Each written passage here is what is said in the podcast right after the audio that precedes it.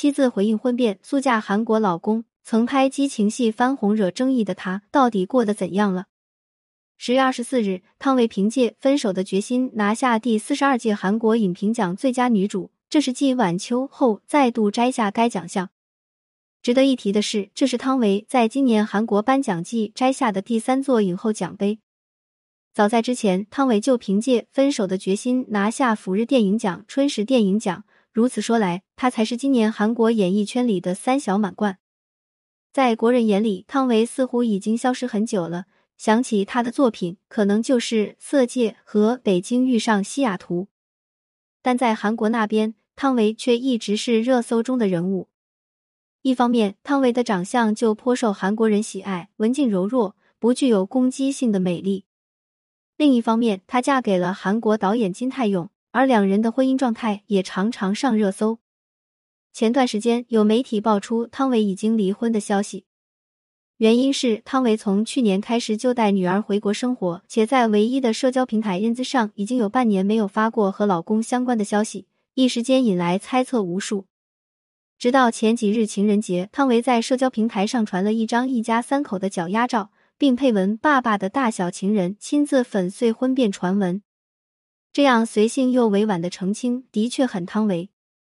而他的确拥有这样的本领，哪怕远离娱乐圈许久，只要稍微风吹草动，就能让人将目光聚集。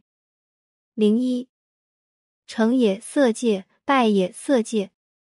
提到汤唯，大多数人第一反应是演色戒的女主角，即使多年过去，也绕不过怀有偏见的审视。其实，若抛开大尺度认真打量那时的汤唯，便能理解李安口中所说的“进入角色后就是天才”。电影里，王佳芝涉世未深的青涩和汤唯简单干净的气质相得益彰。穿着旗袍高跟鞋的她，眼波流转，风情无限，时而撩拨，时而防备。但她并非是第一人选。据说当时李安物色了韩雪、章子怡等人，始终觉得不对劲。他需要的是能在逆境中隐忍的角色，还要有学生气。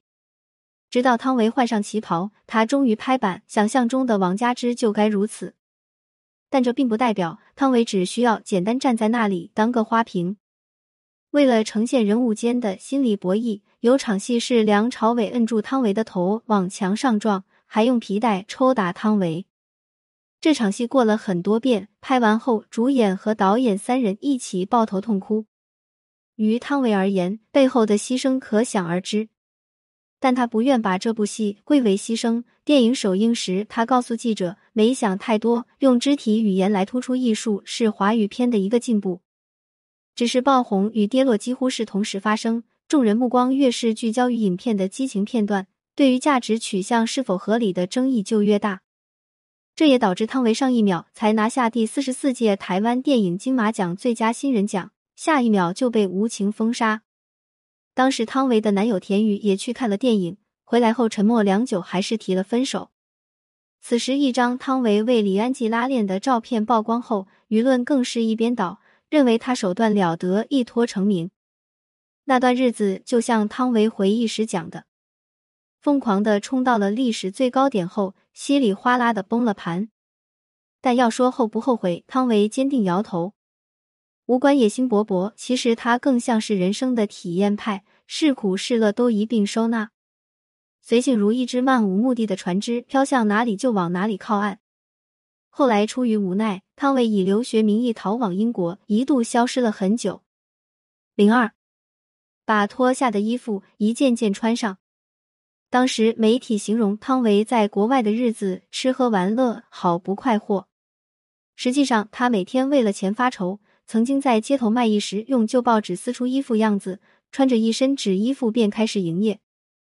还曾去俱乐部当陪练，去球场当球童，去体育馆刷地板。众人眼里，他文艺又清冷，本该不食人间烟火。谁曾想扎根在现实里，他也能埋首低头为生计奔忙，在平凡的烟火气里忙得不亦乐乎。一朵橱窗里的娇艳百合很美，一株倔强的牵牛花更有生命力。被雪藏的三年，反倒给了汤唯机会去观察世间百态，也因而回归时，他的演技一路开挂。月满轩尼诗里，她是不善交际、沉默寡言的爱莲；晚秋里，她是被家暴后失手杀了丈夫、悲凉又疏离的安娜。北京遇上西雅图里，她又是虚荣骄纵、泼辣拜金的文佳佳。各大奖项再次涌来，她的衣服也一件件穿上。值得一提的是，无论是晚秋还是北京遇上西雅图，再到不二情书，都与西雅图这座城市有着密切联系。想来，若用一座城市来定义汤唯，那必是西雅图。这座坐落于美国西北部的城市，远离了繁华浮躁，正如汤唯褪去了娱乐圈的混沌，站在舞台的一隅默默发光发热。也是拍摄《晚秋》时，他邂逅了爱情，与导演金泰勇相恋相拥。金泰勇拍他，称只是站在镜头前就忍不住心动。汤唯也爱他，形容另一半温柔体贴、细致入微。如果我煮早餐，他特别喜欢，他会拿手机拍下，一张张存入电脑。他是懂得感恩一切的人。有一次，他让我闭上眼睛，说要给我惊喜。我一睁开眼，竟是钢琴。他懂我，我从小梦想就是能够学琴。提起金泰勇、汤唯的眼角眉梢都是笑意，但选择与对方进入婚姻殿堂，除了细节，更重要的是两人的频率刚好同步，向往的生活更是如此一致。撇开名利浮华，偏爱人间烟火。零三，不争不抢，悠然自得。那场婚礼，算上汤唯和金泰勇，一共就三四个人。整场仪式不超过二十分钟，就连婚纱照也是随便找了一个刚认识了一天的朋友拍的。婚后，金泰勇在韩国郊外买下四百八十平米土地，那是一个只有七八十户人家的小村庄，偏远僻静，几乎与城市隔绝。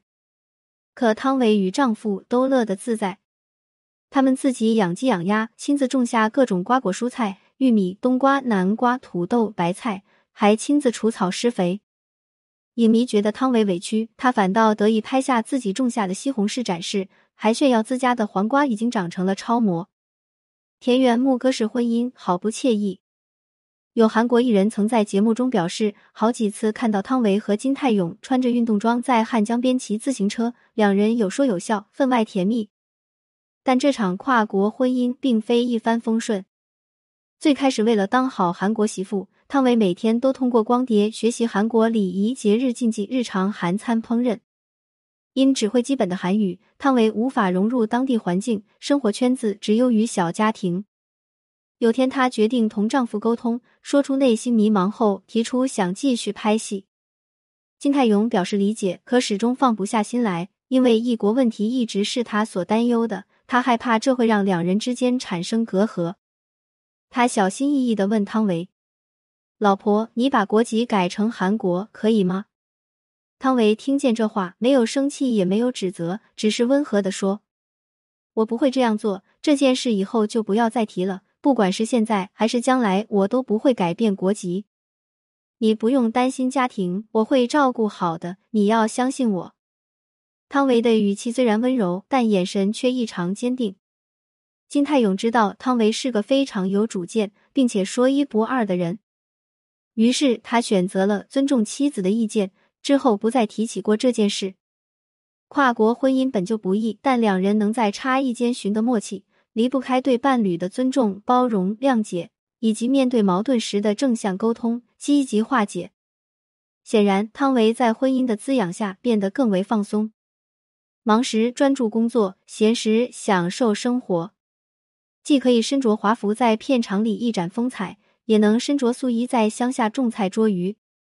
好几次网友同汤唯偶遇，他都穿着淡雅，素面朝天。日常晒照是岁月静好，有爱人，有女儿，有自己，有美景。走到今天，他放慢了脚步，但这样的慢生活或许正是最适合汤唯的节奏。祝福汤唯，一步步走来，他正是用自身经历证明，不拖。也能获得认可嘉奖，不争也有属于我的世界。如果你没在深夜读过潘幸之，如果你不曾为爱痛哭过，谈何人世走一遭？关注我，感谢您关注潘幸之。有婚姻情感问题可以私信我。